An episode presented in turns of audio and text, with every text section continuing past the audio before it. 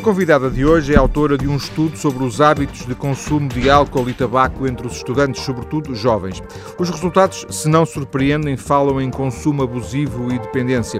Rosa Costa é médica, está nos estúdios da Rádio Regional do Centro, a quem agradeço a colaboração, para gravar esta conversa comigo na primeira semana de maio. Rosa Costa, muito boa tarde. Boa tarde. Viva, muito obrigado. Por que é que surgiu este estudo? Que preocupação está na base deste estudo? Bem, a preocupação é, eu sou médica de família e, e, estudei em Coimbra e na altura que foi realizado o estudo, portanto em 2008, eh, trabalhava em Coimbra. E havia hum, uma vontade de conhecer a, a realidade do, do problema, portanto dos hábitos alcoólicos e dos hábitos tabágicos na população Uh, universitária, portanto, junto dos estudantes, na altura da queima das fitas. Portanto, o estudo foi realizado na Semana da Queima das Fitas de 2008 e, e portanto, tinha como objetivo, uh, de facto, confirmar ou não uh, aquela ideia que existia que, de facto, seriam cometidos excessos durante essa altura do ano mas essa, é, é, é esta preocupação, é, é, o objetivo do estudo, eh, por exemplo, remonta aos seus tempos eh, já de estudante ou, eh, por exemplo, da sua prática clínica no, no centro de saúde, percebeu-se de, de, situações que, que justificariam dar este passo? Exato, portanto, eu estudei em Coimbra e, portanto, como estudante que, que fui da, da Universidade de Coimbra, portanto, da Faculdade de Medicina da Universidade de Coimbra, tive a oportunidade de constatar que, que, de facto eram, eram cometidos excessos.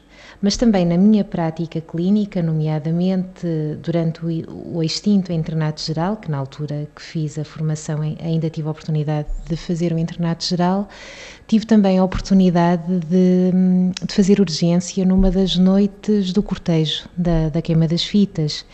E, e, portanto, nessa noite tive a oportunidade de, sendo já médica, estar a trabalhar no serviço de urgência e de, nessa noite, de facto, recebemos no, no serviço de urgência dos hospitais da Universidade de Coimbra muitos, muitos estudantes que, portanto, que foram que deram entrada no serviço de urgência devido aos consumos excessivos de bebidas alcoólicas. E, e, tudo isto, de facto, fez surgir a vontade de aprofundar o conhecimento de alguma forma, este estudo nasceu nessa noite, não? Provavelmente. Até porque, imagino eu, corrija-me se eu estiver enganado, este estudo que fez eh, foi um ato voluntarioso da sua parte, e isto é, é no melhor sentido da palavra, portanto, não se inseriu em nenhuma eh, tese, nenhum mestrado, nenhuma pós-graduação, foi mesmo um ato deliberado da sua parte de o fazer. É, é assim? Exatamente, assim? este estudo foi um. Não foi em contexto de mestrado, pós-graduação, doutoramento, foi simplesmente um estudo realizado como médica e, e com a preocupação de querer melhorar a, a saúde da, da, população e de poder, com os resultados, contribuir para que de facto essa melhoria acontecesse portanto, de alguma forma, o, o, é, é, como médico, eu até diria, diria como cidadão, no sentido em que o próprio estudo é feito nas suas horas livres, eh, com o envolvimento da médica, mas também, provavelmente, dito da, da cidadã Rosa Costa, preocupada com, com o assunto, porventura. Exatamente. Da sua experiência clínica, eh, é médica no centro de saúde, não é? Exatamente, é, sim. É, não, passam muitos, não passam muitos jovens pela consulta, imagino. É mais crianças, é mais uh, pais das crianças, mais idosos. Os jovens andam, uh, não serão só, uh, propriamente dito os seus utentes preferenciais? Na verdade, Concordo com, com, o que está a dizer. Na, portanto, eu sou médica de família atualmente em, em Oliveira do Bairro.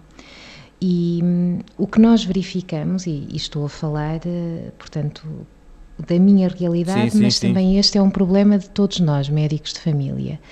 Uh, se nos primeiros anos, uh, devido à vigilância das consultas de saúde infantil que fazemos, as nossas crianças uh, vão com uma regularidade que está definida pelo, portanto, que está, que está definida para essas mesmas consultas e as crianças de facto vão a partir de uma certa idade e os pais têm a preocupação que elas vão justamente para vigiar a sua saúde a partir de uma certa idade, sobretudo quando entram naquela idade da adolescência, temos alguma dificuldade que eles continuem a ir à consulta? Temos alguma dificuldade em, em de facto apanhar essa fatia da população? De alguma e, forma, e só, só, quando estão mesmo muito doentes é que, é que aparecem na consulta, porque deixam de ir por, por prevenção, digamos assim, não é? Exatamente. Eu penso que uma, um dos desafios que temos enquanto médicos de família é, é mesmo esse, é cativar e sensibilizar os pais e também os adolescentes para a importância de nos procurarem, eh, não apenas quando estão doentes, mas também para podermos promover uh, a saúde. E penso que nessas oportunidades, e se de facto acontecerem, nós podemos ter um papel decisivo para prevenir esses tais excessos futuros que se vêm a verificar e que este estudo de facto mostrou existirem. Uma das vantagens de fazermos esta conversa uh, algum tempo depois do estudo ter sido divulgado, ter sido feito e depois divulgado, é que nos permite ter alguma distância e, e fazer de alguma forma até uma espécie de um balanço. Um, Acha que foi tempo perdido, o tempo que perdeu a fazer as, as horas que passou a fazer o estudo, eh, no sentido em que ele pode não ter tido eh, o impacto que, que desejaria ou isso não aconteceu? Eh, não, de forma nenhuma. Penso que foi, foi muito importante e não encaro que, que tenha sido de forma nenhuma perda de tempo de facto, eh, este estudo vale o que vale, portanto, não dá para fazer extrapolações para a população em geral, como é evidente. Este estudo e os resultados obtidos eh, são válidos para aquela população, portanto, para a amostra que, que foi estudada.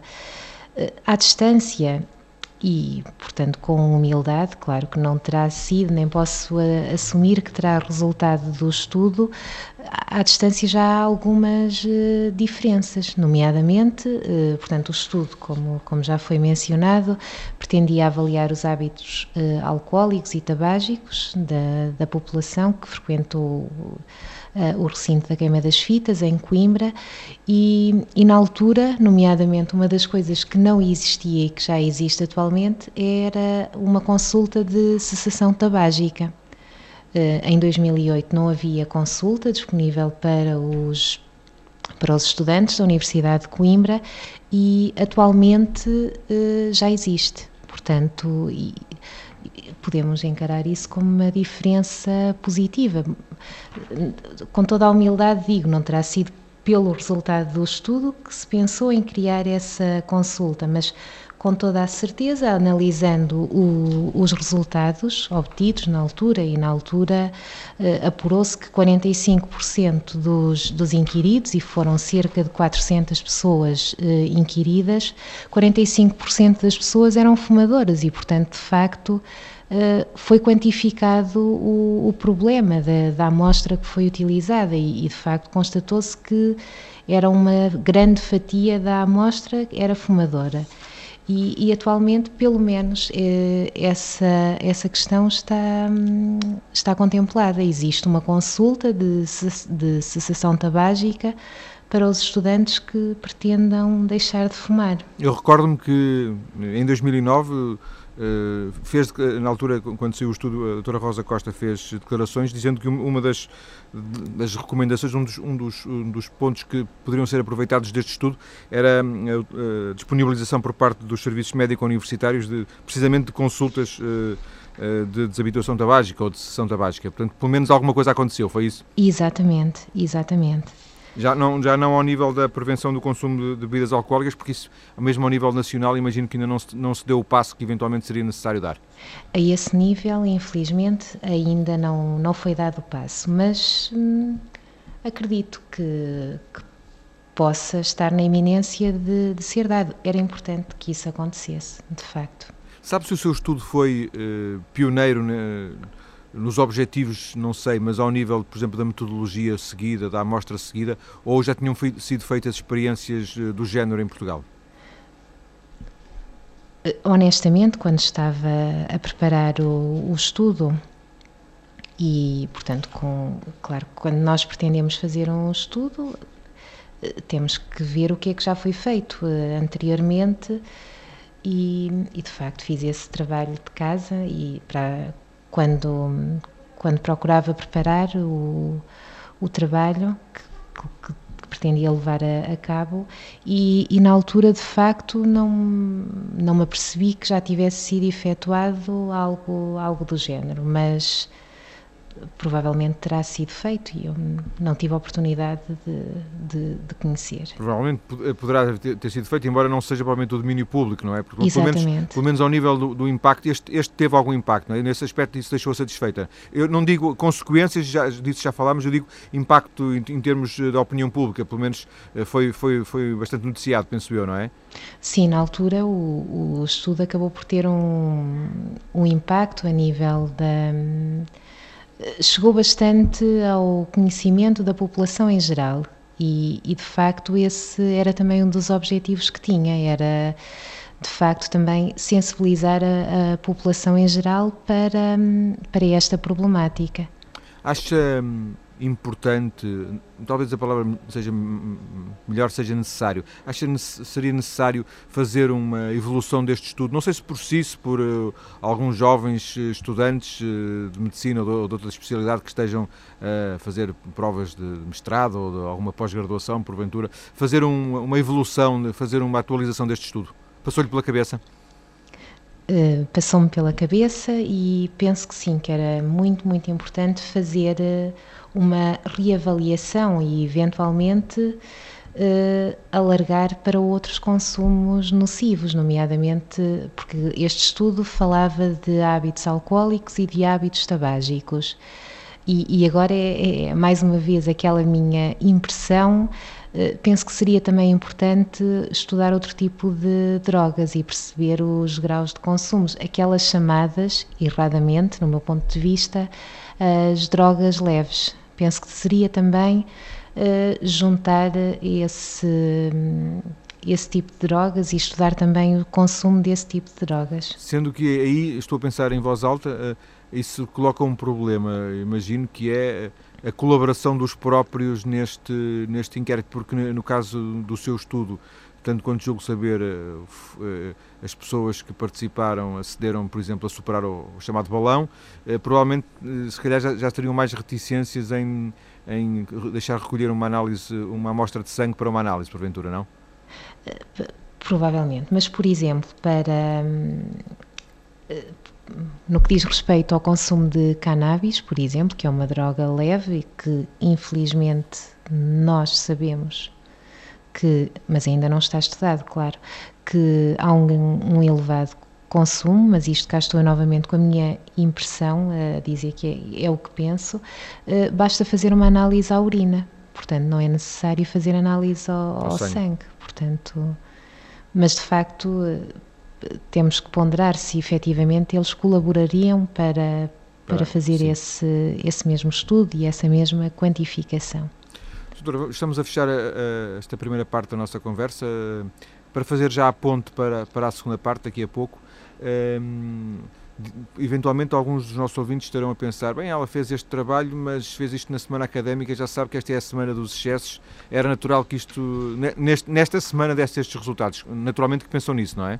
Pensei, mas como na altura tivemos eh, oportunidade de, de, constatar, porque de facto eh, isso foi previsto. No que diz respeito, por exemplo, aos hábitos alcoólicos, foi constatado que 50,1% dos inquiridos têm consumo de bebidas alcoólicas uh, abusivo ou têm mesmo dependência. E, portanto, o que, o que é que isto quer dizer? Uh, não é só na altura das festas académicas. Antes fosse, portanto, este antes consumo. Fosse, antes fosse só alguns dias, não era? Exatamente, não é só em alguns dias. Efetivamente, este consumo verifica-se uh, provavelmente no resto do ano. E além disso, uh, no que diz respeito também aos hábitos tabágicos, e, vamos chamar as coisas pelo nome: estamos a falar de álcool, estamos a falar de tabaco, ambos drogas quer num caso, quer no outro, existe a tal eh, dependência. E no, e no que diz respeito aos hábitos tabágicos, também foi constatado, como já referi anteriormente, que uma elevada percentagem era dependente da, da nicotina. E, portanto, não é só durante esta semana académica. É um problema que existe e que, infelizmente, para alguns, existe durante todo o ano. E é por aqui que vamos eh, começar a segunda parte da nossa conversa daqui a alguns minutos. Estou a conversar hoje com a médica Rosa Costa, autora de um estudo sobre hábitos alcoólicos e tabágicos, eh, feitos sobretudo em estudantes, eu ia dizer sobretudo em jovens, mas eh, mais corretamente em estudantes, um estudo em 2008 em Coimbra. Voltamos já.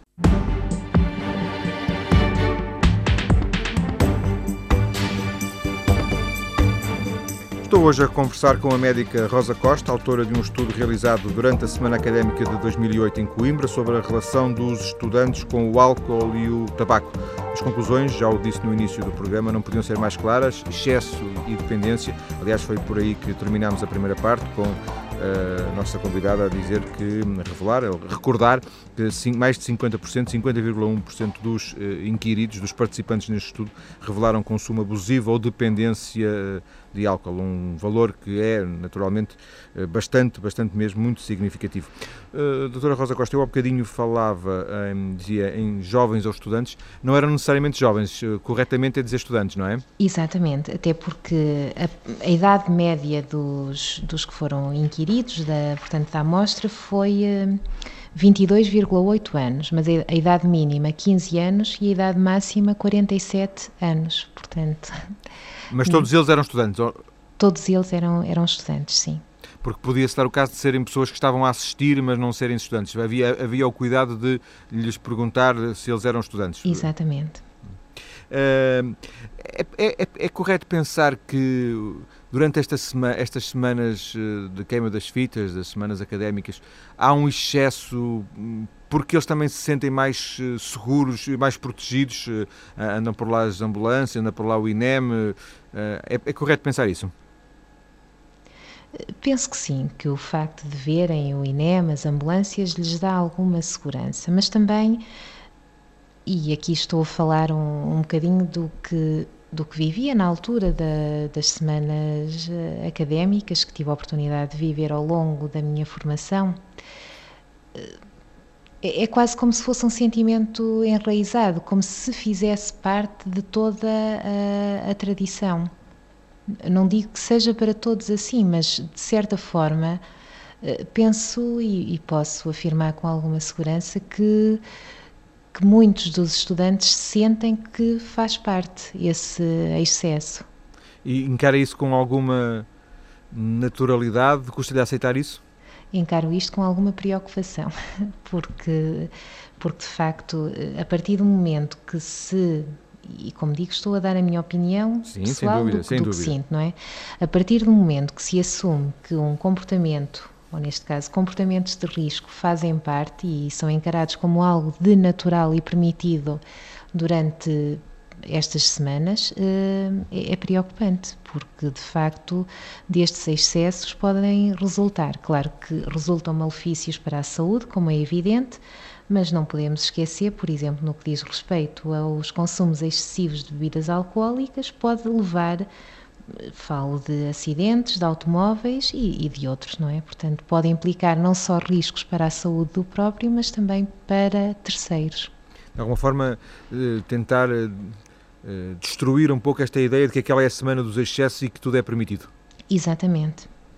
Penso que é importante ter bom senso e perceber que é importante viver a alegria, mas e é, é, de facto uma altura de grande alegria. Aliás, ao longo dos anos que se vão vivendo, as diferentes alturas, de, as diferentes queimas das fitas ao longo dos anos vão tendo cada uma delas um significado. Mas penso que devem ser vividas sempre com, com moderação e, e sempre com, com muito bom senso e a pensar sempre de uma forma saudável. Recolhi na, na internet uma, uma, informação relativa a 2009 que, que, dizia, que diz que nessa, em Coimbra também, o cortejo e a serenata, né, portanto, nessa semana de cortejo e serenata, em 2009, levou, levou 127 estudantes eh, ao hospital, aos hospitais da universidade, 86 com casos de, de excesso de álcool. Uh, isto em meia dúzia de dias, não é? Claro, claro. São números uh, que considera muito fortes, muito preocupantes? Considero, claro que sim, porque esses foram os que chegaram ao hospital e os outros que. Que não precisaram, porventura, não é? Exatamente, mas que certamente também uh, teriam cometido excessos. Para isto contribui, uh, já agora, também gostava de ouvir a sua opinião, uh, a facilidade no, no acesso a, às bebidas alcoólicas, porventura, nestes dias, não é?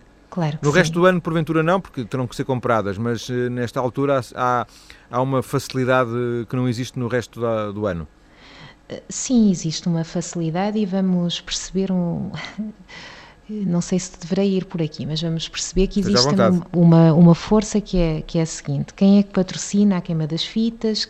Os grandes patrocinadores, estou a pensar, As empresas de bebidas, Sagres, sim, e isso de certa forma, quer queiramos, quer não, e quando vamos, eh, vou falar da realidade de Coimbra, sempre que vamos ao, ao parque, portanto, onde é feito ao recinto da queima das fitas, Uh, estão lá expostos os cartazes a dizer, não é por isso que as pessoas bebem, como é evidente, mas de facto a oferta é, é muito grande e, portanto, é, é, é quase. há um marketing muito, muito grande, muito forte para que, para que, para que haja um consumo. E, e sem dúvida que isso também contribui para que esse consumo exista. Pois, naturalmente. Uh deveria ser toda a gente coerente e depois não haver, às vezes leem-se declarações de, dos responsáveis das associações académicas nessa semana lamentando, uh, lamentando o consumo. Bem, também se criam condições para que esse consumo excessivo aconteça, não é? Sem dúvida, sem dúvida que, que sim. Uh, eu, eu, estou a, estava-me aqui agora a lembrar que Vamos começar também agora uma outra altura e não quero fugir do, da nossa conversa, mas sei que ouvi há, há uns dias na, na imprensa na, que vai haver um festival dentro em breve, um festival destes festivais que acontecem durante o verão. Sim, de música. E hum, a bebida oficial, vá, se queiramos chamar assim, vai ser uma bebida sem álcool. Portanto, é uma das marcas de cerveja do nosso país, mas sem álcool é um passo diferente dos que, dos que habitualmente são dados, não é? Exatamente. Queria que lhe perguntar, entre rapazes e raparigas neste estudo notaram-se diferenças significativas? Sim, eh, notou-se que de facto os, os homens têm, eh, têm maiores eh, hábitos, portanto, nomeadamente no, no que diz respeito a, aos hábitos alcoólicos, constatou-se que 71% dos indivíduos tinham uma alcoolemia superior à permitida por lei, portanto zero, superior a 0,5 mg por decilitro, e esta situação de facto muito mais preocupante no sexo masculino do que no, no sexo feminino. Recorda-se se encontrou alguém que não tivesse bebido nenhuma, nenhuma bebida alcoólica? Eh, sim, eh, eh, portanto... Eu digo isto cerca... porque se, se, se, se cerca de 70% tinham uh, mais do que o permitido, já sobram poucos, uh, já sobram poucos, e depois desses poucos, alguns teriam álcool, mas teriam dentro dos, dos limites, não é? Exatamente. E, portanto, a haver alguém que não tenha álcool nenhum seria uma minoria muito, muito pequenina, não é? Apenas 1,3% é que não tinham consumido nada. Portanto, realmente um valor já poderíamos considerar quase residual, não é? Exatamente. E ao nível do tabaco, as diferenças são, são, são tão significativas? A, a nível do, do tabaco, 121, uh, 121 pessoas do sexo, portanto, constatamos que 171 pessoas da, da amostra total uh, fumavam e hum, apenas 50 eram do sexo feminino. Portanto, mais uma vez, o sexo masculino estava, estava à frente. Sim. Eh, por curiosidade, chegou depois a comparar estes valores, os que obteve com padrões internacionais, com médias eh, que existam, estava mais ou menos em linha com aquilo que são os valores eh, de referência? Sim, sim, de facto na altura quando foi efetuada essa comparação estava era semelhante, os valores encontrados foram foram semelhantes. E, e relativamente às idades, já nos disse que que houve que a média era 28 anos, foi isso, não é? A média era 22 anos. 22 anos, peço desculpa. E hum, poderíamos encontrar diferenças mais uh, significativas entre os abaixo dos 22 e os acima de 22? Uh, eh, ou basicamente o comportamento é o mesmo? Eh, no estudo, basicamente, o comportamento foi, foi semelhante, mas também não nos podemos esquecer de, de, que, de facto, esta amostra era uma amostra com características especiais, não é? Portanto, era uma amostra. Dos jovens universitários. Exatamente.